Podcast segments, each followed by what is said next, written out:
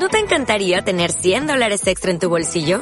Haz que un experto bilingüe de TurboTax declare tus impuestos para el 31 de marzo y obtén 100 dólares de vuelta al instante. Porque no importa cuáles hayan sido tus logros del año pasado, TurboTax hace que cuenten. Obtén 100 dólares de vuelta y tus impuestos con 100% de precisión. Solo con Intuit TurboTax. Debes declarar para el 31 de marzo. Crédito solo aplicable al costo de la presentación federal con TurboTax Full Service. Oferta sujeta a cambios o cancelación en cualquier momento. Bienvenido a Radio Fitman Power, el podcast donde entrevistaremos a los mayores profesionales de la salud, nutrición, entrenamiento, crecimiento personal, psicología y salud en general para que aprendas de ellos. Además, también respondemos tu pregunta que puedes hacer en www.fitmanpower.com barra. Y si todavía no lo has hecho, recuerda que puedes seguirnos en nuestras redes sociales, Instagram, YouTube, etcétera, en todas ellas como Fitman Power. Así que vamos con el programa de hoy. Muy buenas hijos del hierro, bienvenido a un nuevo episodio aquí en Radio Fitman Power. Hoy tenemos con nosotros una entrevista muy especial, una de las entrevistas por las que más me habéis preguntado, y es que la verdad es que tenemos a uno de los referentes en nutrición deportiva, uno de los que más tiempo llevan en esto, y además uno de los mayores expertos del mundo en antropometría, y es ni más ni menos que Francis Holway, y en esta primera parte de la entrevista nos va a hablar bastante a fondo sobre qué es eso de la antropometría, cuáles son sus potenciales y sus limitaciones y por qué eh, se suele confundir la antropometría con algo tan simple como calcular el porcentaje de grasa y la, la cantidad de masa muscular y por qué los métodos que se emplean son bastante mejorables normalmente. Bueno, antes de entrar en la entrevista, quiero que hagáis, os recordaros que podéis seguir aprendiendo descargando mi ebook en mi página web fitmanpower.com, un pequeño ebook sobre nutrición que ofrezco y además también algunos entrenamientos gratuitos en casa por si viene un segundo confinamiento. Y por último también agradecer a nuestros patrocinadores que en primer lugar tenemos a AudioFit, una empresa que se encarga de ofrecer formación en formato audio de manera que pueda aprender sobre nutrición, entrenamiento, fitness, psicología, etcétera, mientras va al trabajo, mientras pasea, mientras friega los platos, mientras cocina, etcétera, ahorrando muchísimo tiempo. Tenéis el primer mes gratis de prueba si utilizáis el enlace fitmanpower.com barra fitman, que lo dejaré en mi Instagram y que también lo dejaré en la descripción por si tenéis alguna aplicación que os permita hacerle clic. Y por último tenemos también a Formosalud, que más que un patrocinador es una empresa donde yo mismo voy a impartir un curso de nutrición en deportes anaeróbicos como el powerlifting o el crossfit, bastante completo y que a mí me habría gustado de verdad consumir en su tiempo y que la verdad que ahora mismo no está disponible mi curso, pero sí está el de mi amigo Víctor de MediFitness en Instagram, que habla sobre dietas veganas, dietas cetogénicas, ayuno intermitente, etcétera, y su influencia en el rendimiento deportivo. Y la parte concreta de dieta cetogénica está gratis, así que podéis echarle un ojo para ver si os resulta interesante y si os interesa el resto del curso que podéis adquirir por un precio de 20 euros, pero si usáis el código FINMANPOWER en mayúscula y todo junto, pues vais a tener un descuento del 20% que la verdad que vale bastante la pena porque es mucho contenido por un precio muy barato. Y no me voy a enrollar más y os voy a dejar con la entrevista, que es la hostia. Un saludo.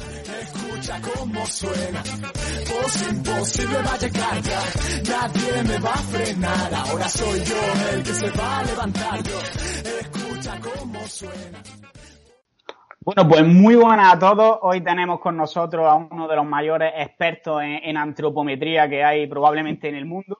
Él es y lo primero que quiero hacer, Francis, es darte las gracias porque hayas aceptado mi invitación. La verdad que es un honor tener a gente tan internacional y que con tanto conocimiento como tú en el podcast. Y lo segundo que quiero es pedirte que te presentes por si hay algún despistado que no te conoce. gracias, muchas gracias Carlos. El honor es mío, en realidad. Muy agradecido. Y básicamente mi, mi nombre es Francis Holloway.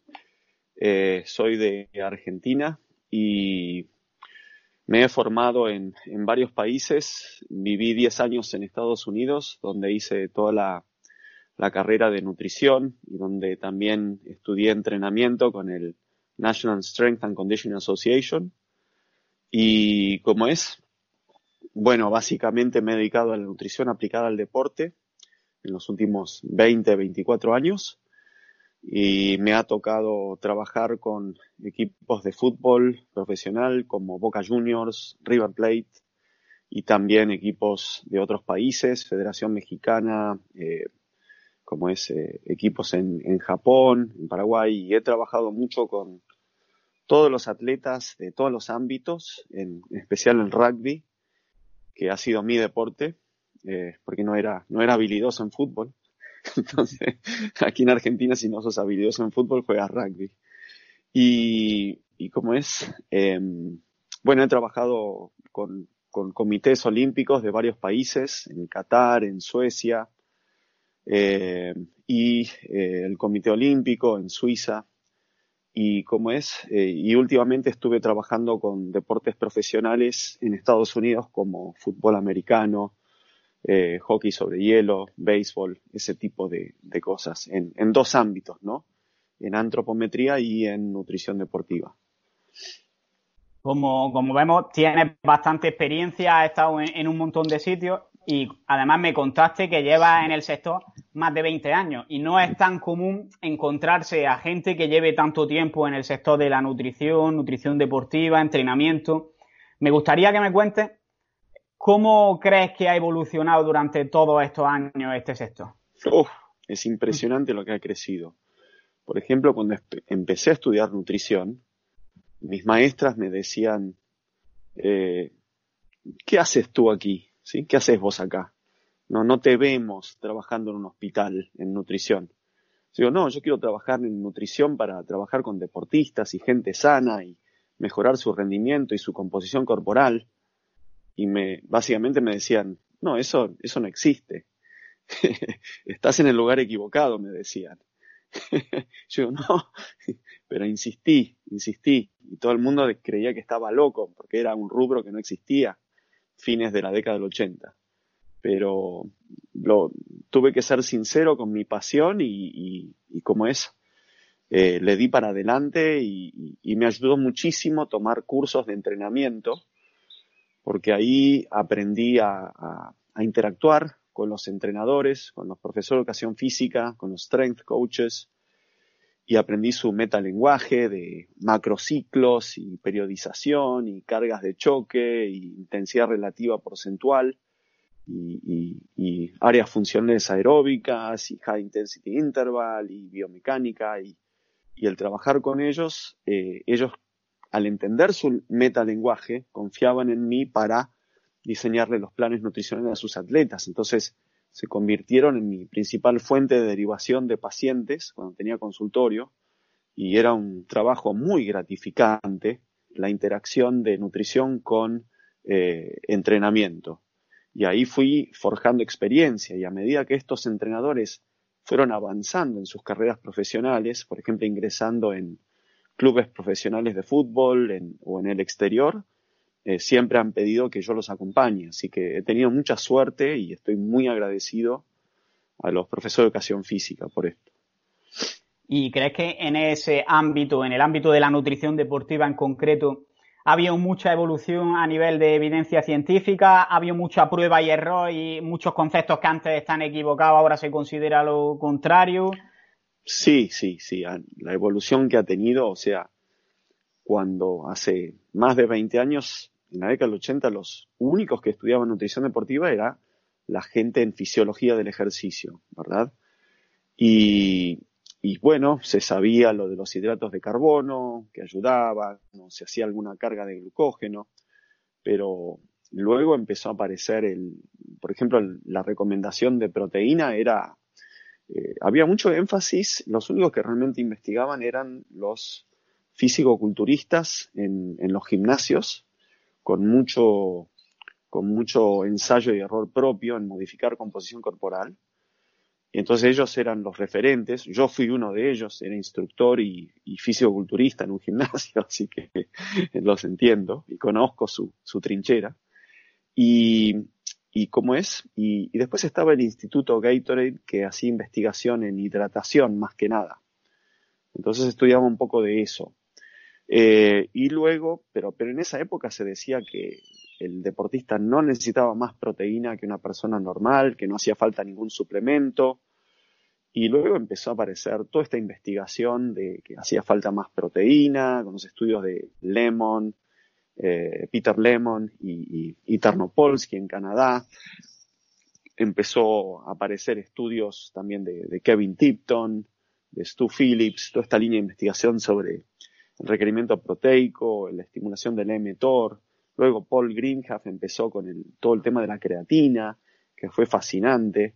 Eh, y cosas como beta-alanina, eh, el timing de la nutrición, eh, es, y, ahora se están investigando muchísimas cosas, muchas que la mayoría no funciona, como estos ésteres de cetonas para ciclismo de ruta, de triatlón, que ha sido una línea de investigación muy interesante, pero no ha funcionado, no ha dado resultados muchas cosas y se ha avanzado muchísimo, no solo en la investigación, sino en las estadísticas, en la metodología de los estudios.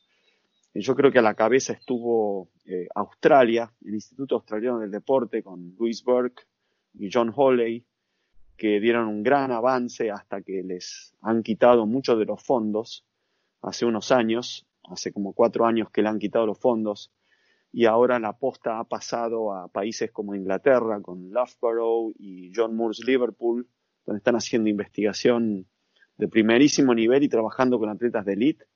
Y ni que hablar de lo que ha hecho España. España ha avanzado a pasos agigantados desde todo el énfasis en el deporte desde el año 92, de sus Juegos Olímpicos, donde se han capacitado profesionales y, están publicando trabajos como el de mi amigo Aritz Urdampilleta, de los ciento, de la semana pasada, de los 120 gramos por hora en, en, montañismo, en, carreras de montañismo, ¿sí? Entonces, eh, España ha sido también uno de los epicentros de desarrollo en nutrición deportiva. Bueno, para quien no lo sepa, lo que acaba de mencionar de los 120 gramos por hora es que hasta hace poco se creía que había un límite, digamos, de ingesta de hidratos de carbono en 90 gramos por hora y a partir de ahí podían existir problemas gastrointestinales, pero hay un estudio que ha mostrado ciertos beneficios en ingerir hasta 120 gramos. Yo todavía no, lo he podido leer, pero la verdad que tengo mucha ganas y es bastante interesante. Y bueno, podríamos hablar sobre este tema durante mucho rato, pero me gustaría ya que estás aquí aprovechar y hablar un poco sobre antropometría. Eh, y para el que esté perdido en este tema, explícanos un poco qué es la antropometría y para qué puede resultarnos útil. La antropometría es la medición del cuerpo humano y viene de la antropología eh, física, donde encontraban restos eh, fósiles y los empezaban a medir con herramientas de ingeniería. Hace unos 100, 150 años, luego de que Darwin publicara su famoso tratado en 1859, entonces le dio un gran auge a la antropología física y empezaron a medir todos estos fósiles eh, prehomínidos y, y, de otras especies también, con herramientas simples de ingeniería. Y luego fue evolucionando para medir las personas eh, vivas y ya en el, en el siglo pasado cobró mucho auge estas mediciones del cuerpo humano las longitudes de los huesos, los diámetros, además de los perímetros eh, musculares y los pliegues de grasa corporal. Entonces, es una herramienta que ofrece, eh, es una herramienta de bajo costo, de, que es fácil transportarlo de un lado a otro, eh, y ofrece muchísima información sobre más de 40 variables que tienen que ver con la estructura esquelética que está bajo una fuerte influencia genética y con los aspectos más plásticos como eh, indicadores o proxies de masa muscular y masa adiposa. Entonces uno tiene muchísima información no solo de la, de la proporcionalidad, por ejemplo la proporcionalidad es muy importante en la detección de talento. Y Australia estuvo a la cabeza en detección de talento temprana a través de la antropometría, con mediciones simples, no solo de estatura, sino de longitud de piernas, con talla sentada, de envergadura de brazos, para natación, remo, canotaje, eh, como es, y a partir de ahí eh, otro tipo de estudios eh, de las proporciones corporales ideales para muchos deportes y de la composición corporal. Y nosotros le encontramos mucha utilidad, o sea, la mayoría del mundo la utiliza para simplemente grasa corporal. Y grasa corporal, una vez que te adentras en esto, es uno de los aspectos menos interesantes.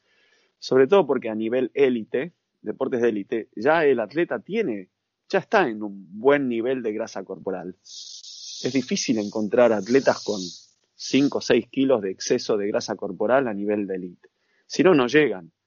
Entonces, la variabilidad que hay en tejido adiposo, grasa corporal a nivel elite es mínima, ya está. Y la gran diferencia en rendimiento tiene que ver con su estructura ósea, con el peso de su chasis, su esqueleto, y el tamaño de su motor, que es la masa muscular. Y nosotros hace más de 20 años que venimos desarrollando el concepto de, y trabajando sobre el concepto del índice músculo óseo, que sería un índice motor chasis, y tú que has estudiado ingeniería te va a interesar mucho, como a mí, que estudié un año de ingeniería y me interesó muchísimo. Y ese es un factor muy interesante a la hora de estimar la cantidad óptima de músculo para cada deportista, según su propio esqueleto, para cada deporte y en cada deporte para cada puesto, posición de juego. Entonces, estamos justamente eh, trabajando en lo que sería el área de cine antropometría o anthropometry, que es la interacción entre estructura y función, o entre fisiología y anatomía, y tratar de determinar mediante pruebas de aptitud física, de fuerza, de potencia, de velocidad, de resistencia, eh, eh, como es, aparte de, ranking en, diferentes deportes, midiendo a, atletas de diferentes niveles, lo que se llama gradientes deportivos, para ver cómo evoluciona una variable en respecto al rendimiento.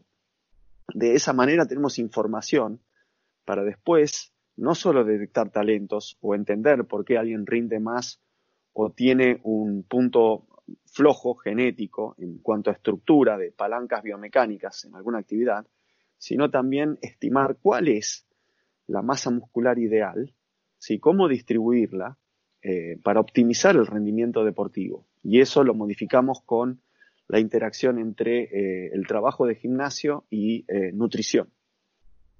Entonces es un ambiente fascinante y es y lo estamos desarrollando, lo hemos desarrollado mucho en deportes que conocemos, como fútbol, rugby, hockey sobre hierba, baloncesto, handball, volei, y ahora lo estoy haciendo para los deportes en Estados Unidos, eh, eh, como hockey sobre hielo, béisbol y fútbol americano.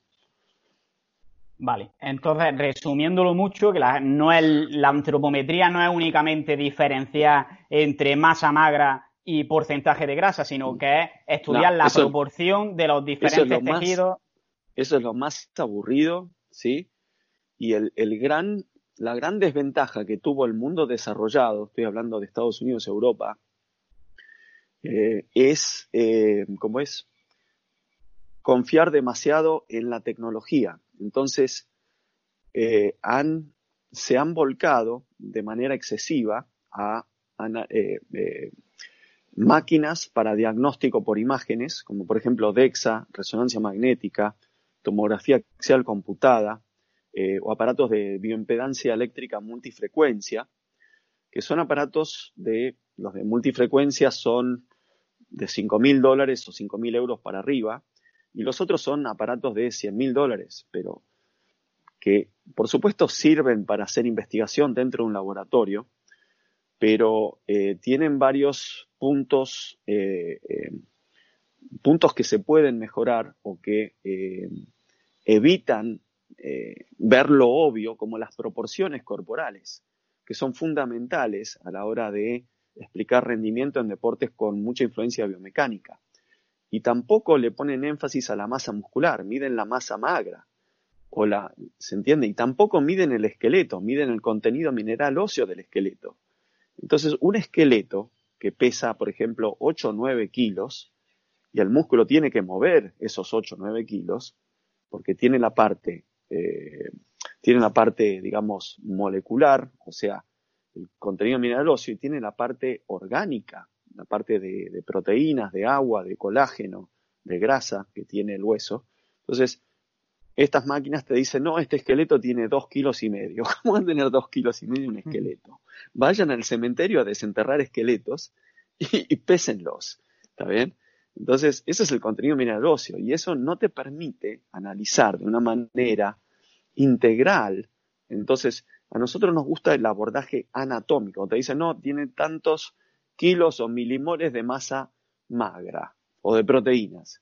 Entonces, si yo le digo a alguien, bueno, este sujeto tiene tantos milimoles de proteínas, eh, ¿cuánto tiene que subir o tiene que bajar? No sabemos, porque no tenemos referencias. Y masa magra involucra eh, muchos aspectos, no solo la masa muscular.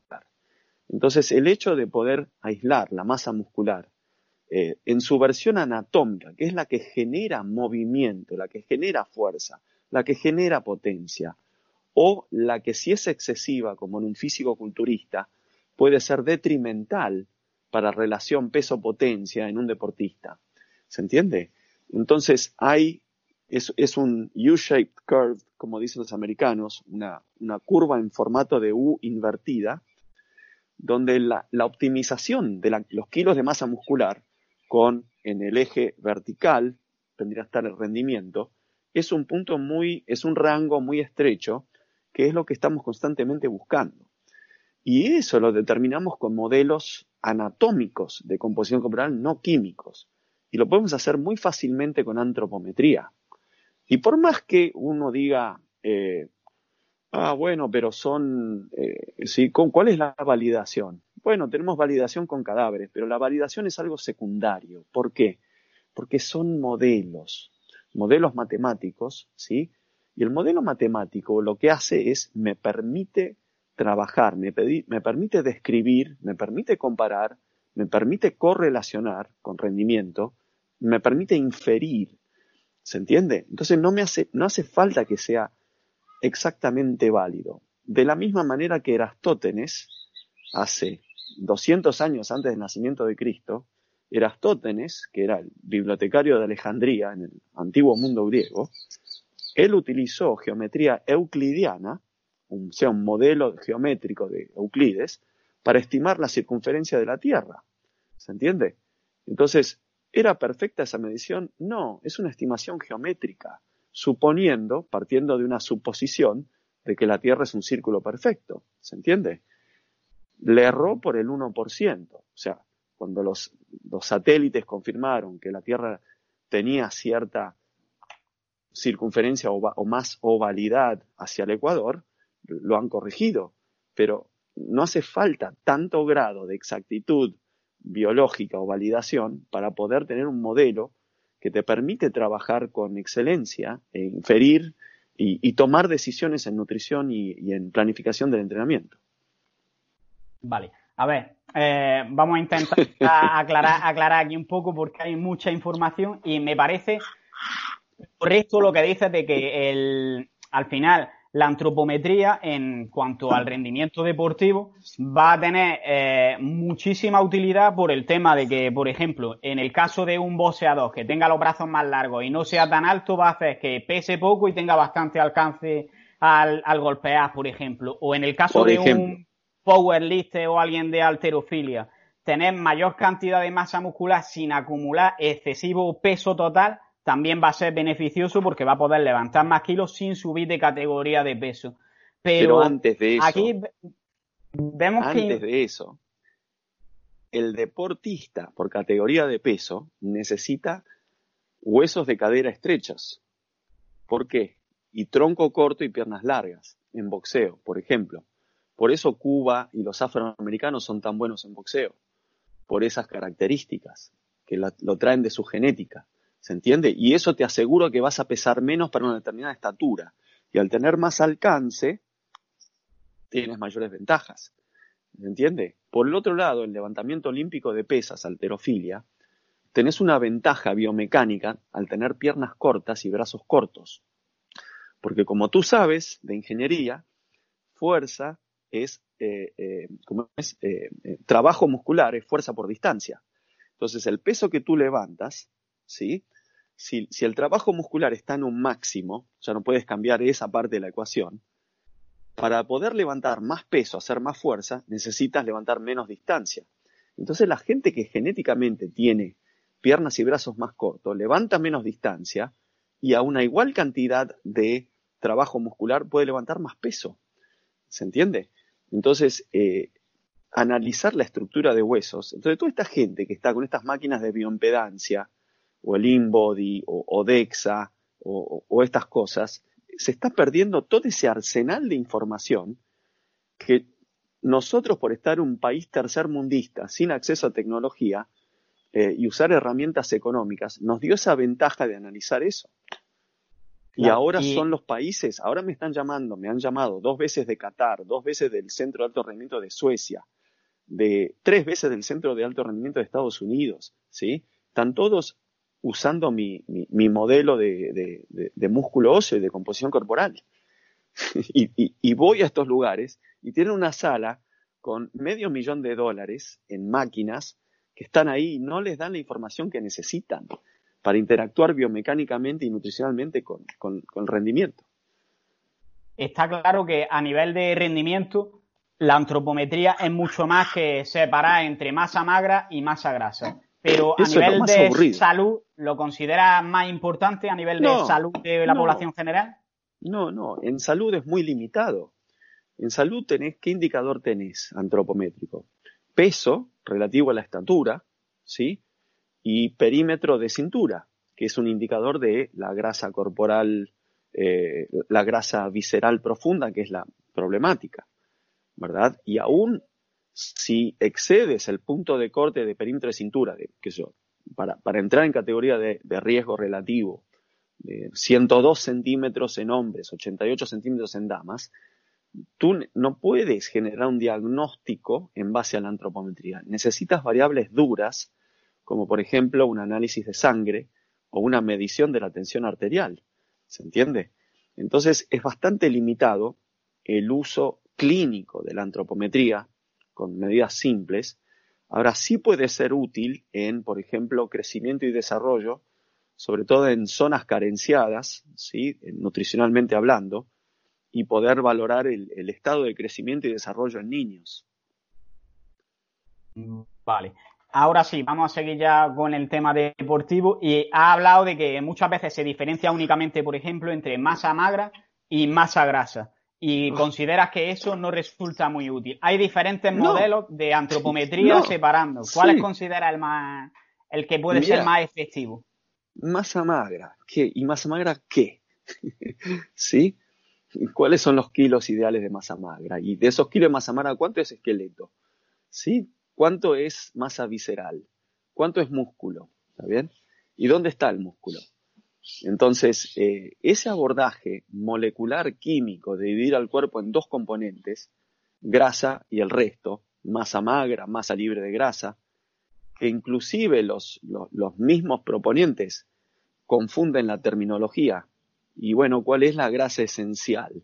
¿Será 4% en hombres y 12% en damas? Y, y, eso lo llamamos masa libre de grasa o masa magra. Ni siquiera se ponen de acuerdo. ¿Está bien? ¿Y qué pasa? Presta atención a esto.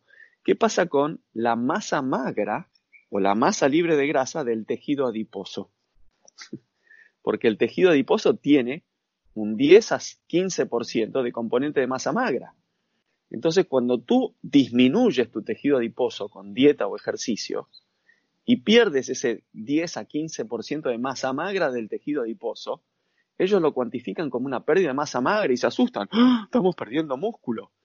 no, ¿qué sabes si es músculo? Puede ser la masa magra del tejido adiposo. ¿Se entiende? Entonces, a mí me gusta o prefiero trabajar con el abordaje anatómico. El abordaje anatómico, por ejemplo, el fraccionamiento en cinco componentes de Deborah Kerr y Bill Ross, que la mayoría de gente que lo escuchó no lo entiende, por eso lo descarta o carece de datos de referencia. Pero, por ejemplo, la publicación científica está hecha en España, en 1993, en un journal que se llama Apunts de Educación Física de, del INEF de Barcelona. Y Débora Kerr ha ido a, España a, enseñarlo. Eh, esto es hace 30 años. Pero, pero la mayoría de gente no aprendió a usarlo y como, como es un modelo anatómico y cuantifica tejido adiposo en vez de grasa corporal, y como el tejido adiposo es un 10 a 15% mayor, la mayoría de gente se espantó cuando el tejido adiposo le daba un 10% más que su grasa corporal. Entonces, con grasa corporal, por ahí un jugador de fútbol magro tenía 10%, y con el modelo anatómico de cinco componentes, ese 10% de grasa equivalía a, por ejemplo, un 20% de masa adiposa. ¿sí? Es lo mismo, son diferentes escalas, como grados centígrados y Fahrenheit. Pero la gente no lo entendió, no le gustó tener más y lo descartó. Y se perdió la oportunidad de evaluar lo que el modelo te permite, que es la masa muscular, la masa esquelética, diferenciadas una de la otra, cuantificadas anatómicamente, ¿sí? Y el índice músculo óseo. Entonces, eh, nosotros hemos desarrollado en 20 años, más de 20 años, bases de datos de todos los deportes y todos los puestos de juego, posiciones de juego, con el cinco componentes, también para tercera edad y también para deportes y para, para poblaciones infantos juveniles, adolescentes. Y otros países que vieron la utilidad de esto empezaron a hacer lo mismo con sus deportes, como Cuba. Cuba convirtió toda su base de datos de deportistas de élite a cinco componentes, ¿sí? Y ahora hay países que, por fin, 30 años después, están viendo la utilidad.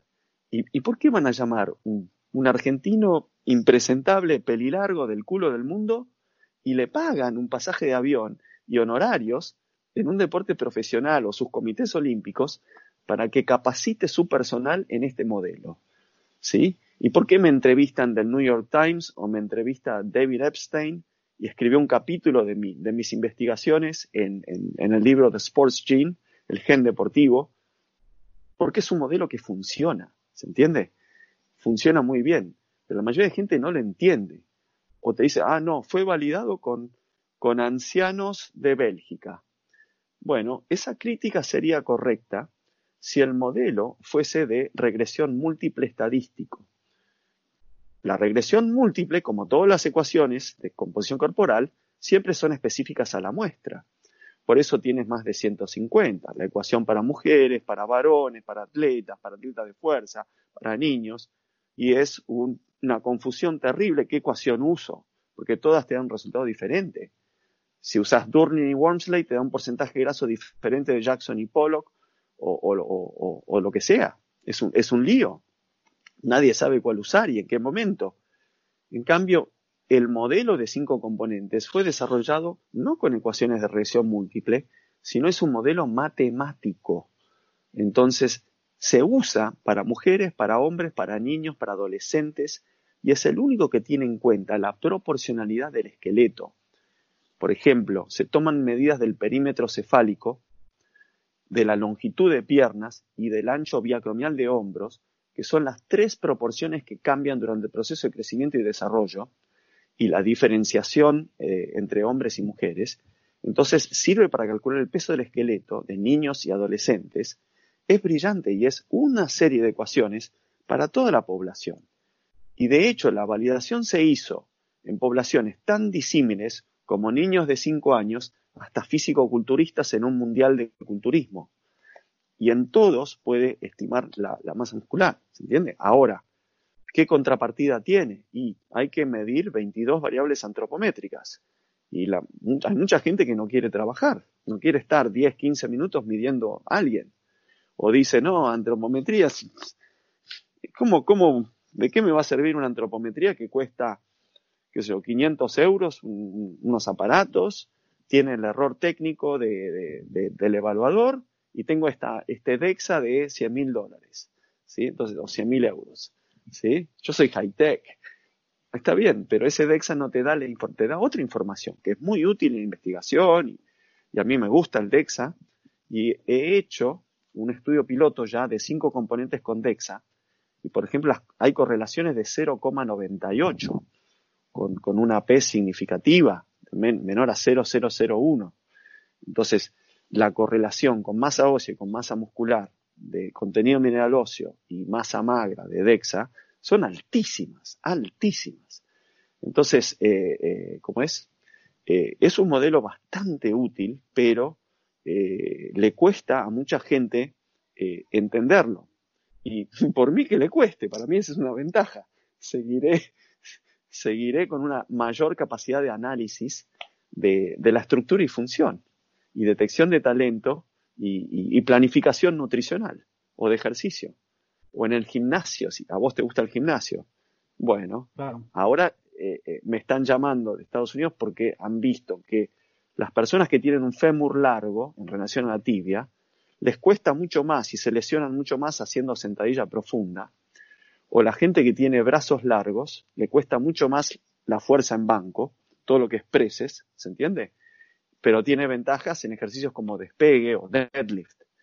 Entonces, eh, hay, que, hay, que, hay que meterse a estudiar las proporciones corporales y su incidencia o prevalencia, por ejemplo, en rendimiento en un gimnasio o en lesiones. Hemos publicado con, Marcos Lovera un estudio de powerlifting y encontramos que en powerlifting los, los que tienen levantamiento de potencia, los que tienen ventajas son los que tienen fémur corto, con tibia más larga y eh, un brazo, un brazo más corto en relación al antebrazo, en proporcionalidad. Y es, es fantástico eso. Y es, toda información que, no te dan las máquinas, ¿se entiende? Pero hemos armado la base de datos de, todo esto para trabajar en nuestro ecosistema del cinco componentes y después hemos trabajado mucho en disminuir el error técnico con certificaciones. Eh, por ejemplo, las certificaciones de la ISAC, que ahí en España, en la UCAM, es el epicentro mundial de eso. Y, si, y lo que hacemos es, es disminuir el error hasta niveles aceptables. Entonces, para ver eh, cómo es, ¿tiene error? Por supuesto que tiene error, pero nosotros calibramos herramientas, reducimos el error técnico, medimos duplicado, triplicado, y tenemos estándares para poder inferir, por ejemplo, cambios de un mes al otro. Bajó un kilo de tejido adiposo con esta dieta, aumentó un kilo de masa muscular. O sea, tenemos límites y estándares eh, eh, trabajamos con intervalos de confianza de lo que es a partir de nuestro error técnico para nunca inferir más de lo que la herramienta nos puede permitir eh, ilustrar, ¿se entiende? O como decimos aquí en Argentina, no cagar más alto que el culo. Vale, y podría explicarnos, porque ya está, estamos viendo que suena bastante interesante este modelo de cinco componentes, pero ¿en qué consiste de forma resumida? ¿Cuáles son esos cinco componentes y cómo se pueden estimar? ok, los cinco componentes son, están definidos anatómicamente. No es grasa corporal, es masa adiposa. Después es masa muscular, los kilos de músculo. Masa esquelética, los kilos de esqueleto, el tercer componente. Esos son los tres más interesantes en nutrición deportiva. El cuarto es la masa de vísceras y órganos, que se llama masa residual. Y el quinto es la masa de la piel, ¿sí? que suele ser un 4 o 5% del, del cuerpo humano. ¿Se entiende? Entonces son los cinco componentes. Y hacen falta tomar perímetros en seis o siete diferentes partes del cuerpo, eh, pliegues, seis pliegues en diferentes partes del cuerpo, y, eh, como es, eh, seis diámetros también, en diferentes, en, partes apendiculares y truncales del cuerpo. ¿Está bien? Aparte de peso, estatura y talla sentada. Entonces, con esas 22 medidas antropométricas, uno las carga en un software, que de hecho yo regalo gratuitamente, lo armé en Excel y lo, regalo, y, también las bases de datos, y eso te da los resultados en cinco componentes, y luego necesitas referencias de gente normal, de niños, de ancianos y de diferentes deportes, y también discriminado por puesto, por posición de juego. Y nosotros hemos construido todas estas referencias en 20 años. Y las que, y ahora estoy construyendo, por ejemplo, las de fútbol americano profesional. ¿Se entiende? Porque no, no existían. Y ellos, al elegir los, los linieros que le dicen los linemen, estas personas de, de, un metro noventa y, 150 kilos, ¿sí? eh, estuvimos viendo que se están equivocando en la elección de la estructura ósea, porque la estructura ósea es determinante de cuánto músculo puedes tener. Entonces los elegían por estatura y los que no tenían la estructura ósea sumaban kilos pero de grasa corporal, de tejido adiposo, y eso no les servía, no era eficiente, ¿se entiende? Entonces ahora estamos rediseñando todo el, esquema de, seleccionar los talentos en el combine. El combine es cuando se prueban para los equipos profesionales en base a estructura ósea. Vale, ¿y en qué se relacionaría esta estructura ósea con la cantidad de masa muscular que se puede acumular? Nosotros hemos descubierto, primero de manera empírica y después estadística, y hemos publicado algún trabajo en PubMed al respecto, de que los límites de hipertrofia muscular están muy, muy definidos y determinados por el tamaño de la estructura ósea. A tal punto que eh, hemos visto que los límites superiores son 5 kilos de músculo en varones por cada kilo de esqueleto. Y en damas, 4,5 kilos de músculo por cada kilo de esqueleto. Y que superar esos límites superiores es casi, es dificilísimo. Y hay gente que hace años que lo intentó hacer. Yo lo intenté hacer en mí mismo, ¿sí? Tratando de superar ese límite y no pude. Entonces vemos sistemáticamente que, que no se puede superar eso de manera genética. Vemos que gente con estructura más estrecha, como afroamericanos, sí pueden llegar a límites superiores de 5,5, por ejemplo. Y que muchas veces los que superan esos límites superiores lo hacen con uso de esteroides anabolizantes y ahí pueden llegar a seis o siete incluso, ¿sí? Pero única. Entonces, también nos sirve como eh, método para identificar quién se está suplementando extra o no. Y también hemos definido los, los parámetros normales, que son, por ejemplo, 4,2 kilos de músculo por cada kilo de hueso en hombres y 3,5 en damas, y los límites inferiores a partir del cual comienza la desnutrición calórico-proteica, que es 3,8 kilos de músculo por cada kilo de hueso en hombres y 3,0 en damas, y esos límites inferiores coinciden, los hemos cotejado con datos de anorexia, ¿sí? con datos de modelos de pasarela, eh, como es, y son los mismos niveles inferiores que tienen los, por ejemplo, los fondistas de ultramaratón, de maratón y de ciclismo ruta. ¿sí? Entonces, eh, toda la, evidencia empírica eh, coincide con esto. Eh, y es fascinante porque trabajamos con un margen de seguridad. y, por ejemplo, en rugby, en rugby hay puestos como los primera línea, que, no tienes que ser Homo sapiens, tienes que ser Neandertal. ¿sí? Entonces, los Neandertal no se extinguieron en la última glaciación hace 15.000 años. ¿sí? Tampoco sobrevivieron en País Vasco, como dicen algunos, sino que eh, eh, como es, hay, gente con estructura ósea tan grande, con diámetros óseos, ¿sí? Tan, tan grandes, que les permite tener esqueletos no normales de 8 o 9 kilos, para una persona de 1,75 m, sino esqueletos de 12 kilos, que les permiten tener los 60 kilos de masa muscular, 12 por 5, 60, y permiten jugar a nivel internacional en esos puestos alguien que tiene un esqueleto de, de 8 o 10 kilos, normal, a grande, puede llegar a 45, 50 kilos de masa muscular y le faltan 10 kilos de masa muscular para poder ser competitivos en esos puestos. Entonces, a partir de la masa muscular podemos estimar si puede llegar a nivel elite en ese puesto, ¿sí? Y cuál es su máximo de hipertrofia. Entonces, en recreacionales o en gimnasios sucede lo mismo. Esto, esto es interesantísimo. Es decir, que eh, la, masa ósea es, como, digamos, un punto de base que establece, establece unos límites superiores e inferiores más o menos de, la cantidad de masa muscular que puede llegar, llegar a tener. Y en base a eso va a rendir más o menos en diferentes deportes, de manera genética, ¿no? Exacto. Por supuesto que no soy ingenuo y entiendo que hay factores genéticos y factores neuromusculares y de células satélites y nutricionales y todo, que también afectan la masa muscular. Estoy hablando en igualdad de condiciones, ¿sí? Por ejemplo, en octubre me vino a visitar Ismael Galancho con Sergio Espinar, eh, colegas de España que son excelentes, y eh, con Ismael hemos hablado mucho de este tema Y él había estudiado el tema desde el punto de vista molecular, de células satélite y, y, del mTOR y, y, estos señalizadores celulares y la nutrición y los 3,2 gramos de leucina y la variabilidad genética.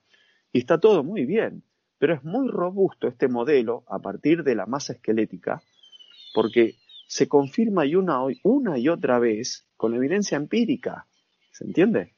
Entonces, siempre va a haber alguna excepción a la regla, como es lógico estadísticamente, pero el, nosotros tenemos miles de datos de todos los deportes que hemos cotejado estos últimos 24 años, te diría, desde el año 96, eh, y, y, está funcionando, y, es así, es así, con obviamente las excepciones a la regla que hay.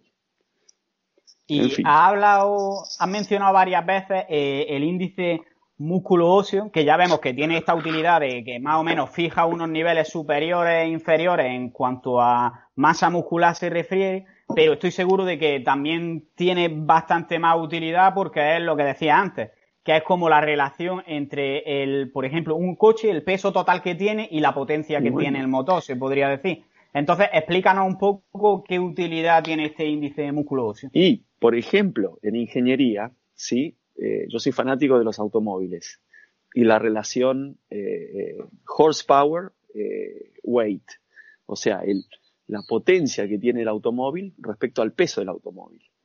Y el que más potencia tiene de los autos de calle, ¿sí? respecto a su peso es el Porsche 911, por ejemplo. El que tendría más potencia, aceleración, etcétera, etcétera. Y a la hora de comprar un automóvil, yo veo los caballos de potencia y el peso del mismo. Hago ese cálculo, ¿sí? A mí me gusta que tenga, qué sé yo, más de 150 caballos. Pero bueno, es pero sería una analogía personal, ¿sí? Del ámbito de, la biomecánica, de, la mecánica, digamos, transferido a la biomecánica. Entonces, lo que nosotros hemos encontrado es, primero, el rango total de mínimo a máximo, ¿sí? De índice músculo óseo. ¿Cuál es el mínimo cantidad de músculo para cada esqueleto compatible con la salud y el rendimiento en fondo? ¿Y cuál es el máximo también que se puede llegar de manera natural y compatible con alguien que quiere hipertrofiar al máximo? ¿Está bien? Ok. Y entre medio, en la mitad, tenemos las medias, los promedios poblacionales para cada grupo, ¿sí? mujeres, varones, niños, eh, tercera edad.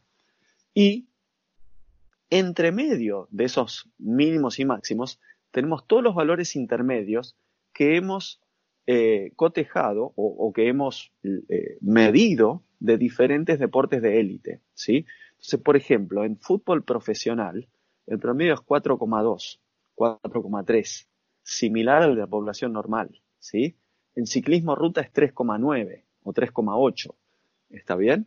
En CrossFit es 4,7, 4,8, ¿sí? Muy elevado.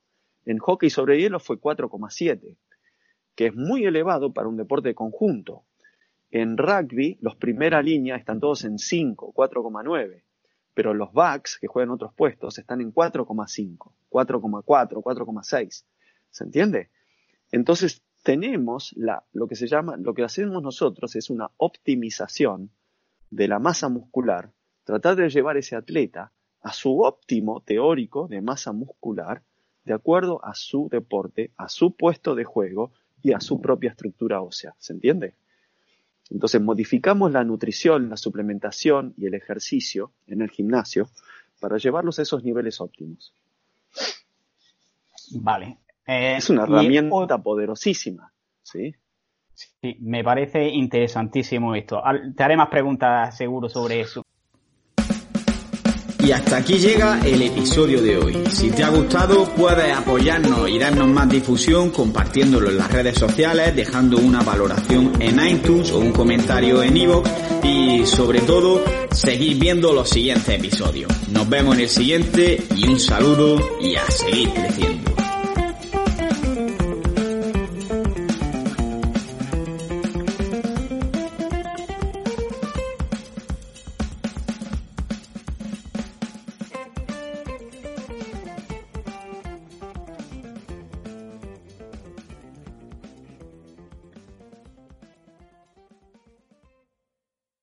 En Sherwin Williams somos tu compa, tu pana, tu socio, pero sobre todo somos tu aliado, con más de 6.000 representantes para atenderte en tu idioma y beneficios para contratistas que encontrarás en aliadopro.com. En Sherwin Williams somos el aliado del PRO.